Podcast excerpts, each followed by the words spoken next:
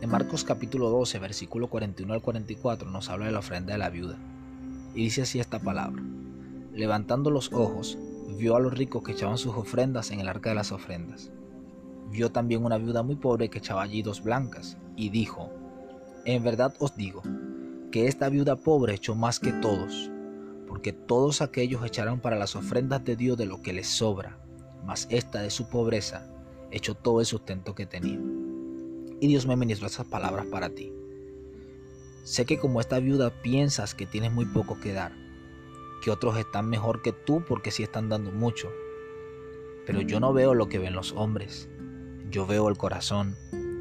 Y quiero decirte que las cosas como tú las haces para mí, por muy insignificante que sean para los demás, a mí me agradan. Porque sé que aunque tienes pocos recursos, siempre involucras el corazón en lo que haces. Hoy mucho sigue dando las obras para mí. No sé si te diste cuenta que la viuda y los ricos caminaban al lugar donde pruebo corazones y no cantidades, ni lo mucho que puedan dar o hacer. No dejes de crear cosas para mí. No te limites, porque también cambiaré tu historia. Si en lo poco sigue fiel, en lo mucho te pondré. Ánimo, yo soy tu Dios que te esfuerzo. Yo te animo a que te levantes de allí, a que lo poco que consideres tener, tráemelo a mí.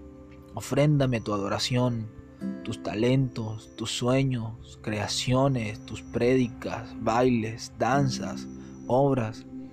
Quiero que lo traigas todo, que yo te estaré viendo cuando lo hagas y le enseñaré a mucha gente que las cosas tienen una marca cuando se hacen de corazón para mí.